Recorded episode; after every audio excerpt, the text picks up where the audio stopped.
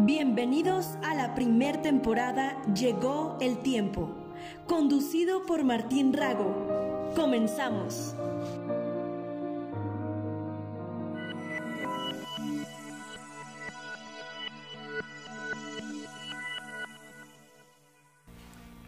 ¿Qué onda mis amigos, mis amigas? Reciban un fuerte abrazo muy muy caluroso de parte de su amigo Martín Rago.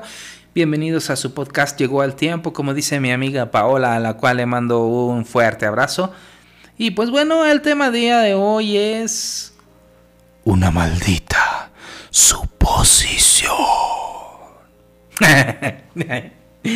Perdón, fue por la palabra maldita esa voz. Pero bueno, es una maldita suposición es el tema de hoy y vamos a iniciar con este pequeño podcast, pero para eso vamos a ver el significado de la palabra suposición. Y buscando en el diccionario de Google, la respuesta fue que significaba esto. Suposición. Idea o juicio que se supone cierto, verdadero o real para llevar a cabo un razonamiento o actuar de una manera determinada. Bueno, Aquí en estas palabras podemos ver claramente que la suposición no es más que una simple idea de algo que es o que puede ser, y que eso afecta directamente nuestra forma de actuar ante las demás personas. Y déjame decirte que si tu idea o tu juicio es real, pues qué bueno, porque es algo que tú como persona supusiste y que acertaste. Pero ¿qué hay? ¿Qué pasa cuando nosotros como seres humanos nos dejamos llevar por suposiciones que no son ciertas y que afectan nuestra vida al grado de afectar también a los seres que nos rodean. ¿Ahí qué onda? ¿Qué pasa? ¿Qué ocurre? Vamos a poner un ejemplo práctico, pero como en México pasa mucho de esto, de lo que voy a poner como ejemplo, pues vamos a irnos a otro país y este país se llama Supon City. Nuestro personaje del día de hoy se llama Radamel. Radamel es un hombre serio, íntegro, fiel, eh, hasta cierto punto fiel y trabajador. Un día le fue muy mal en su trabajo. Discutió con su jefe, discutió con su personal, muy, muy mal le fue. Llega a su casa, su esposa lo recibe, pero a fin de cuentas, para no hacérsela hasta larga y entrar en la escena del ejemplo, pues bueno, discute con su esposa. Y vamos imaginándonos en nuestra mente la escena que vamos a hablar. Y haré aquí la voz de Frida, la esposa de Radamel, y haré la voz de Radamel. La escena es la siguiente. Hola, Mar. ¿Cómo te fue el día de hoy en tu trabajo? Es que ya llegaste. Te ves cansado, amor. Siéntate en lo que te preparo la cena. Te hice lo que más te gusta para atenderte como te mereces. Sí, amor, gracias. Fue un día pésimo.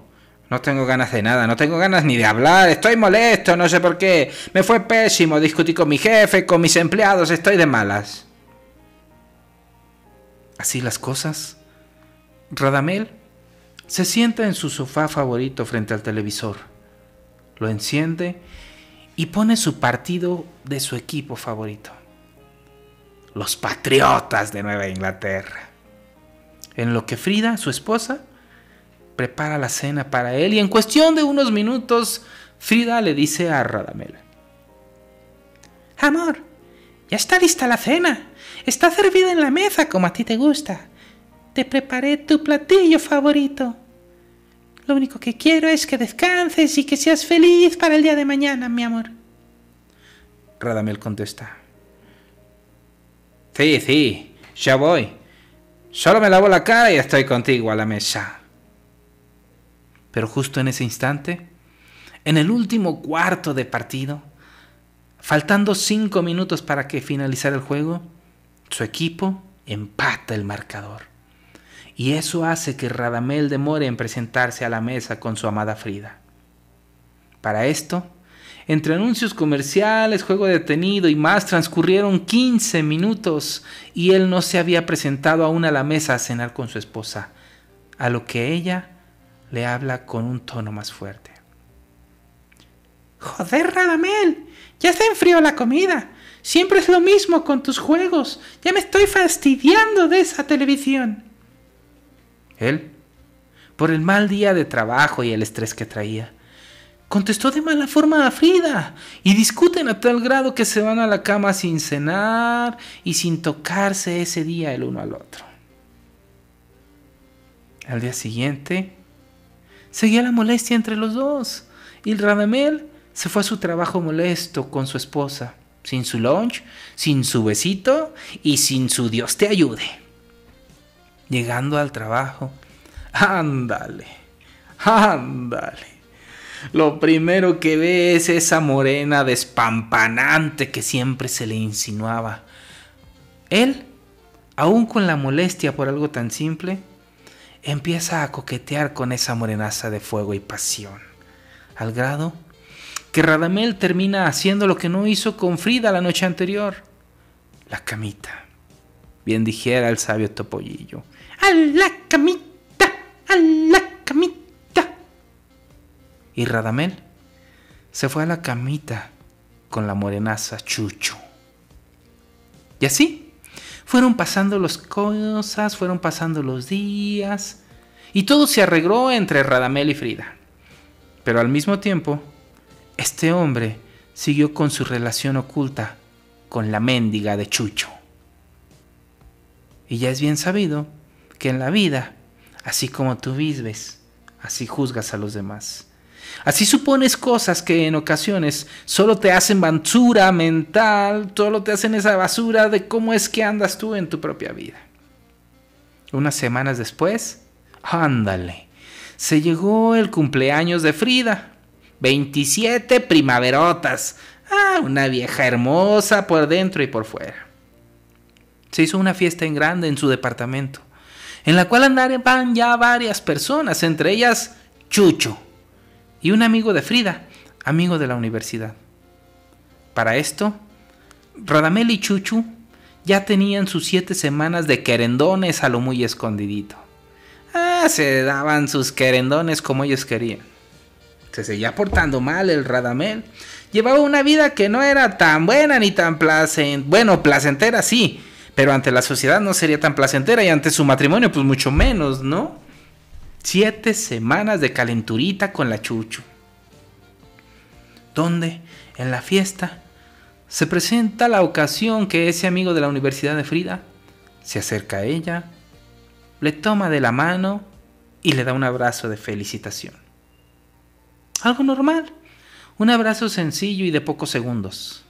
Acto que vio Radamel y que él, en su mente, se generó una tonelada de basura de suposiciones que, por cómo es que él estaba viviendo, juzgó a Frida, pensando que ella estaba haciendo lo mismo que él, que le era infiel con ese galanazo tipo Martín Rago. Frida fue de buen comportamiento siempre. A pesar de las discusiones, ella respetaba a su esposo y no le fallaba en nada. Pero como aquel querendón andaba de tanga fácil, se le hizo fácil juzgar a su esposa. Y se le hizo fácil suponer. Suponer cosas que realmente no eran ciertas. Esto modificó la actitud de él. Él empezó a suponer que ella pues tenía una clase de relación con ese galanazo. Cosa que él sí tenía, pero su esposa no. Y cambió su comportamiento a tal grado que la trataba mal y la hacía menos. Las cosas cambiaron por completo entre los dos al grado del divorcio. Y todo por una maldita suposición. Porque él andaba de tanga fácil, pensó que una mujer que le amaba también andaba haciendo lo mismo que él. Él imaginaba cosas que no eran. Él suponía cosas que no eran.